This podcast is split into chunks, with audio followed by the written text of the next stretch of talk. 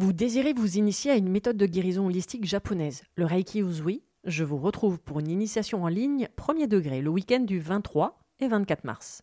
Découvrez les super pouvoirs que vous avez dans vos mains, comprenez comment fonctionne l'énergie du point de vue holistique, mais surtout, partez à la découverte de vous-même avec de nombreux exercices à portée de main pour apprendre à vous connaître et surtout prendre soin de vous. Réservez votre place sur mon site internet www.véroniquetoraisin.fr, le lien est dans le descriptif.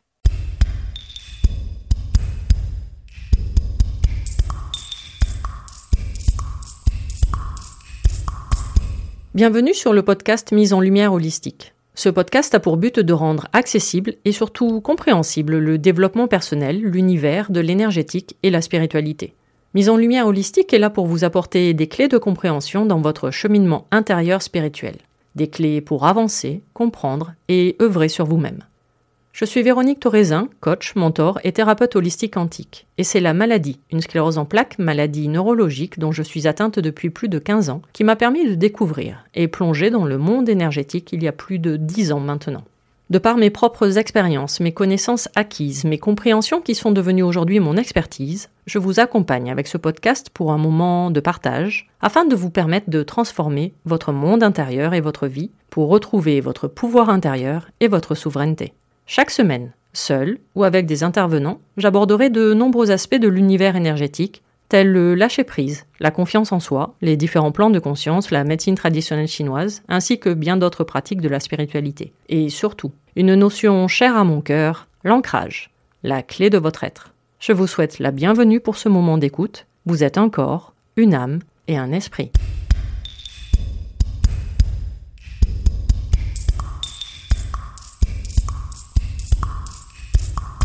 Bonjour et bienvenue pour cet épisode numéro 8 du podcast Mise en lumière holistique. Aujourd'hui, je vais vous parler de blessures émotionnelles ou blessures de l'âme. En fait, le premier véritablement en avoir parlé, ce sont dans les travaux de recherche du psychiatre américain John Pierakos, qui les définissait comme des blessures intérieures, des blessures qui empêchent d'aller vers soi. Et c'est Lise Bourbeau, québécoise, qui a appuyé tout son travail sur les découvertes du psychiatre américain et sur toutes les observations faites sur les personnes qui l'entouraient, ainsi que sur ses consultants. C'est elle qui va démocratiser cette notion essentielle du développement personnel dans son livre mondialement connu Les cinq blessures de l'âme qui empêchent d'être soi-même. Elle les a catégorisées en cinq blessures que nous verrons un peu plus tard dans ce podcast. Car avant tout, il faut comprendre leur impact à ces blessures dans votre quotidien.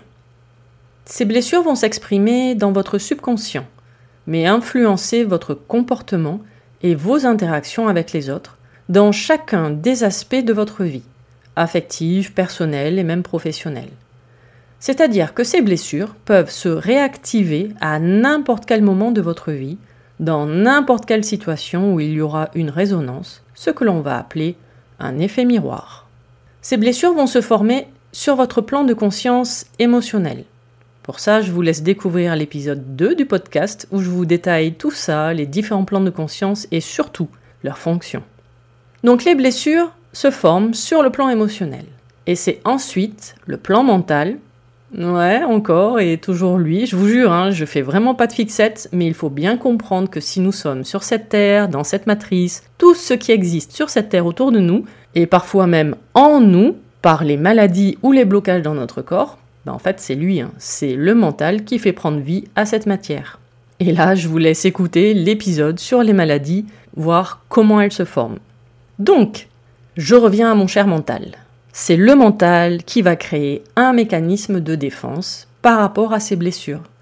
Il va créer ce que l'on appelle des personnages grâce à différents masques, différents habits et jeux de rôle qui vont venir s'interposer entre vous et les autres.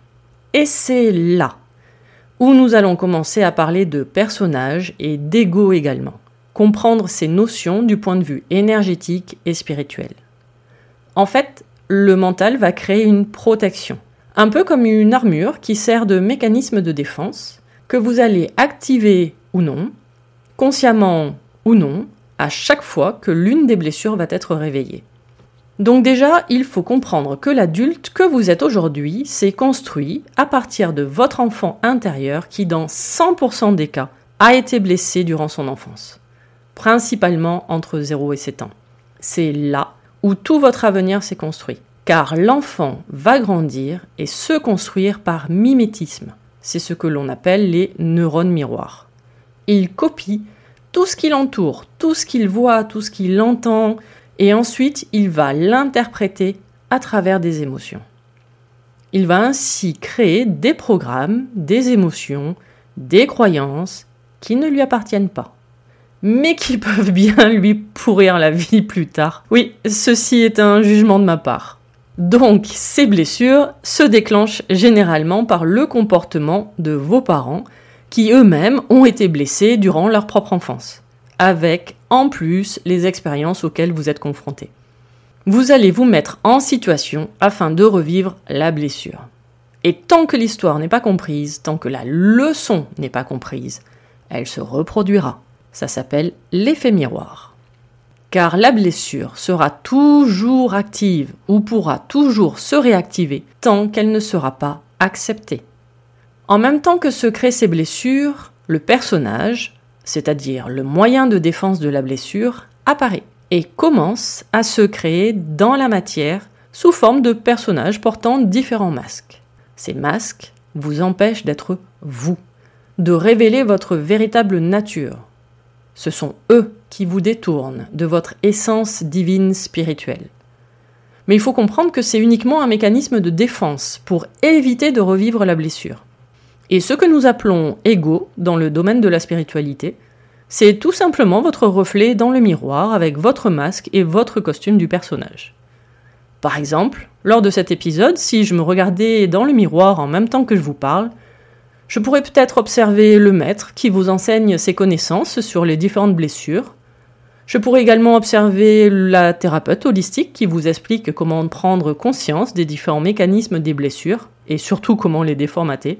Ou encore, je pourrais voir tout simplement Véro, qui passe son temps depuis 12 ans à retirer toutes les couches des différents personnages que j'ai créés, par exemple, pour ne plus me sentir trahi ou rejeté, qui sont les deux blessures les plus prépondérantes chez moi et que je continue à mettre en lumière, heureusement beaucoup plus facilement aujourd'hui et plus rapidement surtout. Mais c'est pour cela que l'on peut avoir la sensation que le développement personnel est une histoire sans fin, car nous avons l'impression de passer notre temps à nous dépouiller, à retirer les couches et les couches, les voiles et les voiles, sans fin. Car je répète, tant que l'histoire n'est pas comprise, tant que la leçon n'est pas apprise, elle se reproduira sous une multitude de facettes. Et surtout, ces blessures peuvent créer des plaies. Ici, évidemment, c'est une image. Mais ces plaies peuvent se transformer en souffrance dans la matière, sous forme de maladies, d'accidents, de blocages psychiques, physiques, émotionnels. Ces blessures vont créer des peurs, de l'anxiété, de la colère, de la culpabilité et plein d'autres émotions. Vous pouvez avoir la sensation de revivre toujours la même situation, les mêmes événements, et effectivement, c'est bien le cas. Chose importante à comprendre, il est dit que les blessures intérieures se créent en effet miroir par rapport aux parents. Mais il faut surtout faire attention au vocabulaire. Ce n'est pas à cause de vos parents car là, vous êtes en position de victime, et c'est une blessure qui se réveille. Voyez plutôt vos parents comme des révélateurs de vos blessures que vous êtes venus expérimenter afin de les conscientiser pour pouvoir en guérir. C'est le réflexe. Quand on se sent blessé, on va accuser l'autre pour lui faire porter le chapeau. C'est un réflexe de défense. Alors que lorsque nous entamons un cheminement intérieur, un cheminement spirituel, on comprend que nous sommes responsables et en prenant nos responsabilités, nous comprenons que l'autre ne nous blesse pas. C'est la souffrance ressentie de la blessure qui nous blesse. Donc abordons maintenant les différentes blessures que Lise Bourbeau a développées dans son livre Les 5 blessures de l'âme. Je ne vais pas les approfondir une à une et donner tous les détails, je vous laisse découvrir le livre et peut-être que je ferai de nouveaux podcasts pour détailler chaque blessure dans chaque podcast, ça peut être une idée mais je vais vous donner quand même les principaux aspects pour les comprendre. Commençons par la blessure de rejet. Comment peut se former une blessure de rejet de manière simple? Une personne rejette une autre personne. Elle ne le comprend pas, ne l'accepte pas. Du coup, elle va créer un cercle vicieux en rejetant les autres et ainsi se faire rejeter à son tour. La personne vient de créer l'expérience du jeu, ici, le jeu du rejet. Un cas concret, ma mère est tombée malade à ma naissance, une sclérose en plaques. Elle s'est retrouvée en fauteuil roulant très rapidement et ne pouvait donc pas s'occuper de moi. Et le bébé que j'étais alors s'est senti rejeté et surtout pas aimé. C'est un travail personnel avec une kinésiologue à l'époque qui m'a permis de mettre cette situation en lumière, car en plus l'adulte que j'étais devenu culpabilisait, car je pensais inconsciemment que ma mère était tombée malade par ma faute à ma naissance. Et c'est un travail de mémoire cellulaire, de conversation avec ma mère et également mon père, qui m'ont expliqué réellement la situation de l'époque. J'ai ainsi déprogrammé mes croyances enregistrées dès ma naissance. Je vous laisse d'ailleurs écouter le podcast avec Audrey May, kinésiologue, pour comprendre ce mécanisme qui se produit dès la naissance et même parfois avant. Donc une blessure de rejet. Ben, la personne pense ne pas avoir le droit d'exister en se demandant presque ce qu'elle fait sur cette terre. La personne va avoir tendance à s'éloigner des gens. Elle va chercher à s'isoler. Elle va même créer des situations afin que les autres la rejettent. Alors que finalement, cette personne a juste besoin d'amour et de reconnaissance, de confiance en elle. Elle est douée pour saboter ses relations, elle ne souhaite pas déranger, elle va même prendre le moins de place possible pour ne pas déranger au point de se rendre invisible. Personnellement, j'ai des souvenirs de personnes qui ne se souvenaient même pas de moi en cours, en soirée ou même lors d'un repas. Donc du coup, pour pas déranger, la personne ayant la blessure de rejet fait tout en solo, pour ne pas déranger, et du coup pour ne pas être rejetée si elle reçoit une réponse négative à sa demande. Évidemment, elle se sous-estime facilement, se dévalorise, se trouve sans valeur. Elle peut être de nature anxieuse, angoissée, voire paniquée selon les situations. Elle va avoir très souvent des doutes. La personne rejetée va se créer un idéal inatteignable, accompagné d'un perfectionnisme limite obsessionnel. La blessure du rejet porte le masque du fuyant. Voyons maintenant la blessure de l'abandon, qui s'est créée chez un enfant qui ne s'est pas senti soutenu par un de ses parents, accompagné d'un manque de nourriture affective. La nourriture ne sert pas uniquement à remplir un corps physique, en lui donnant du carburant. Non, la nourriture est également énergétique, spirituelle, pour élever, c'est-à-dire faire grandir l'enfant. La personne abandonnée ne sait rien faire seule. Elle a besoin de l'autre pour avancer dans ses projets, pour se sentir soutenue. Elle se place facilement en victime, jusqu'à même créer une maladie pour uniquement avoir de l'attention. Elle l'angoisse à l'idée d'être seule, de se retrouver seule. Il y a donc une dépendance affective qui va se créer. Et la personne peut même du coup devenir trop exigeante affectivement envers l'autre. La personne abandonnée peut en faire trop, en faire des tonnes, des caisses pour simplement avoir des compliments et ainsi avoir de l'importance. Parce que derrière se cache une faible estime de soi-même, un manque de confiance en soi. Et ainsi, la personne pense exister, mais uniquement dans le regard des autres. La blessure de l'abandon porte le masque du dépendant. Nouvelle blessure, celle de la trahison. Elle provient d'un enfant qui s'est senti manipulé, trahi par un de ses parents, en perdant ainsi confiance. C'est une personne avec une forte personnalité, qui impose son point de vue avec moi, je. Et du coup, elle s'est manipulée pour arriver à ses fins. La personne est dans le contrôle absolu, avec un caractère susceptible, un chouïa autoritaire, automatiquement méfiante, et peut-être d'humeur très changeante, très rapidement. Pour ne pas se sentir trahi, la personne ne sait pas du tout déléguer. En plus, elle peut mettre la barre très haute car elle a de nombreuses attentes qui va créer de l'impatience chez elle. Son apparence physique, vestimentaire, a de l'importance car ainsi elle donne une image de quelqu'un de solide, sûr d'elle, de forte, alors que tout simplement, c'est pour cacher sa vulnérabilité. Elle fait croire en apparence que c'est une personne responsable qui prend ses responsabilités alors que c'est pas du tout le cas. Une personne trahie ne tient pas ses promesses, ses engagements. Car en même temps, elle se ment à elle-même et donc aux autres, alors que paradoxalement, elle ne supporte pas qu'on lui mente. La blessure de la trahison porte le masque du contrôlant. Maintenant, la blessure de l'humiliation. Un enfant humilié s'est senti réprimé dans la notion de plaisir, brimé dans sa liberté principalement sexuelle.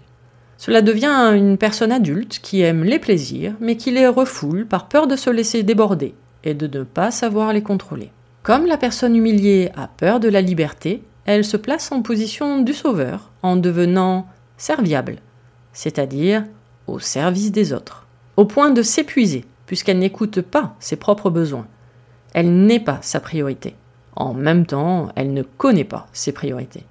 Finalement, la personne se manque de respect, car elle fait passer les besoins des autres avant les siens, car il peut survenir un sentiment de honte si elle devient sa priorité, et même se sentir rabaissée par les autres, car elle apparaîtrait comme quelqu'un d'égoïste. Donc la personne humiliée pense avoir besoin de faire beaucoup pour être, enfin surtout paraître.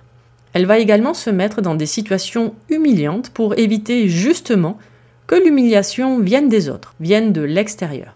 Cela s'appelle de l'auto-sabotage. J'étais très forte à ce jeu adolescente, c'est-à-dire que lorsque quelqu'un me faisait une réflexion, du coup désagréable pour moi, eh bien j'avais pris l'habitude de surenchérir en m'auto-humiliant encore plus violemment que la réflexion initiale de la personne. Je m'auto-clashais. Comme ça, je tuais le game, c'est-à-dire que la personne en face était tellement étonnée. Du coup, elle n'avait plus d'arguments encore plus humiliants, et le jeu s'arrêtait. La personne humiliée porte le masque du masochiste. Voyons maintenant la blessure d'injustice, avec un enfant qui a souffert de froideur et d'insensibilité de la part d'un de ses parents. Du coup, la personne adulte se coupe de ses émotions, de ses ressentis, car elle admet rarement être fatiguée ou avoir des problèmes, même physiques. Elle accepte difficilement de l'aide extérieure, car elle est bien meilleure que les autres pour s'aider. Elle va donner une impression de personnalité froide, alors qu'il se cache un manque de confiance envers les autres. La personne va être dure avec elle-même et avec les autres. Elle ne respecte pas ses limites, car en fait, ben, elle n'est pas capable de les sentir. L'adulte portant cette blessure d'injustice veut vivre dans un monde parfait, car il est très perfectionniste. Et il va être dans le paraître, car en fait, il pense être apprécié pour ce qu'il fait et non pas pour ce qu'il est. Grosso modo, une personne portant la blessure d'injustice est coincée dans le mental, se coupant de l'émotionnel, pouvant manquer d'empathie et même se couper de la joie. La personne a peur de se tromper et passe son temps à se justifier constamment. D'ailleurs, elle ne se sent pas reconnue à sa juste valeur. La blessure de l'injustice se manifeste avec un masque du rigide, rigidité pouvant se retrouver dans l'état d'esprit, mais même dans le corps. Alors vous allez me demander, mais comment se guérir de ces différentes blessures? Juste pour comprendre, nous portons tous toutes les blessures. Si vous vous êtes retrouvé plus ou moins dans les cinq, tout est normal, tout va bien. C'est juste qu'une, allez, peut-être deux blessures vont être prédominantes à un moment donné de votre vie, dans un cycle ou dans une boucle. Et que c'est cette blessure, à cet instant, que vous devez mettre en lumière Comment? En enlevant les masques pour abaisser la souffrance que la blessure occasionne. Mettre en lumière ses propres fonctionnements, croyances et programmes. Les reconnaître et surtout les accepter pour les laisser partir. L'intention de s'en libérer plutôt que de s'y accrocher. Lâcher prise plutôt que contrôler. Car tous ces masques, tous ces différents personnages qui finalement ne sont pas vous, appartiennent au plan mental, rattaché au jeu de la matrice terrestre. Et les blessures appartiennent à votre plan émotionnel. Donc dans l'instant présent, vous allez vivre la blessure. Vous vous sentez blessé, abandonné, humilié, rejeté ou autre. Vous pouvez même ressentir cette souffrance physique dans votre corps. Puis, vous prenez le temps de vous observer. Mais pour ça, il faut déjà que vous ayez conscience que ce n'est pas vous qui souffrez, mais votre personnage, votre avatar ou l'enfant portant la blessure que le personnage protège. En vous observant, vous êtes déjà dans la capacité de moins ressentir la douleur, car vous êtes sur la voie de l'acceptation. Plus vous êtes attentif à votre comportement selon différentes situations, plus vous les observez, plus vous êtes en capacité de les accepter et du coup de vous en détacher. Plus vous retirez les masques de protection de l'enfant intérieur, plus vous devenez vous, sans blessure, sans faille, sans masque, sans costume, sans personnage. Uniquement vous. En prenant la décision de venir sur cette terre, la mission de vie que vous avez à faire, c'est expérimenter. Et ces blessures font partie intégrante de l'expérience. Donc ne pas prendre conscience de ces blessures, continuer de les nier, de les cacher sous le tapis à double tour dans le coffre-fort, ne fait que renforcer votre souffrance psychique et physique. Et vous retardez, si je peux vous dire ça comme ça, votre reconnexion à la spiritualité. Car la spiritualité ne commence que lorsque vous cassez le miroir de l'ego, le miroir dans lequel se reflète votre image, votre personnage. Tout ce qui se trouve devant le miroir, c'est du développement personnel. Tout ce qui se trouve derrière le miroir s'appelle la spiritualité. Alors oui, le chemin peut paraître long, mais un alchimiste vous dirait de persévérer. Percez et vous verrez. Vous verrez qui vous êtes, véritablement, sans artifice, au-delà du miroir. Personnellement, j'ai principalement utilisé les outils du développement personnel mis à ma disposition à l'époque dans mon cheminement, c'est-à-dire des séances de kinésiologie, et surtout les exercices de mémoire cellulaire et d'enfant intérieur très importants à faire lors de mon deuxième degré Reiki Uzui. Aujourd'hui, les blessures de l'âme font partie de ma boîte à outils en tant que thérapeute lors de mes coachings d'ancrage, car les blessures de l'âme sont une étape non négociable de l'ancrage sur le plan émotionnel et mental. Également, lors de ces séances d'hypnose régressive, ces blessures peuvent apparaître afin que le consultant les voit et les comprenne et j'ai créé également des soins énergétiques sous forme audio que vous retrouverez en téléchargement sur mon site internet lesclésdelame.fr. Des audios sous forme d'hypnose méditative vous permettant de commencer à retirer quelques voiles de vos différentes blessures. Je vous mettrai tous mes accompagnements possibles dans votre démarche spirituelle dans le descriptif écrit de ce podcast.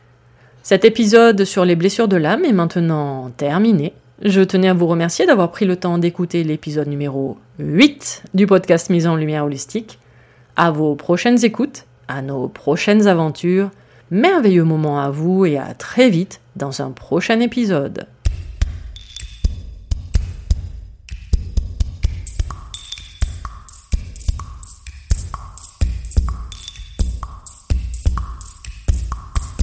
Si cet épisode vous a plu, n'hésitez pas à vous abonner à la plateforme d'écoute, à commenter et même partager le podcast Mise en Lumière Holistique. Vous êtes un corps, une âme et un esprit, et n'oubliez jamais, vous êtes précieux.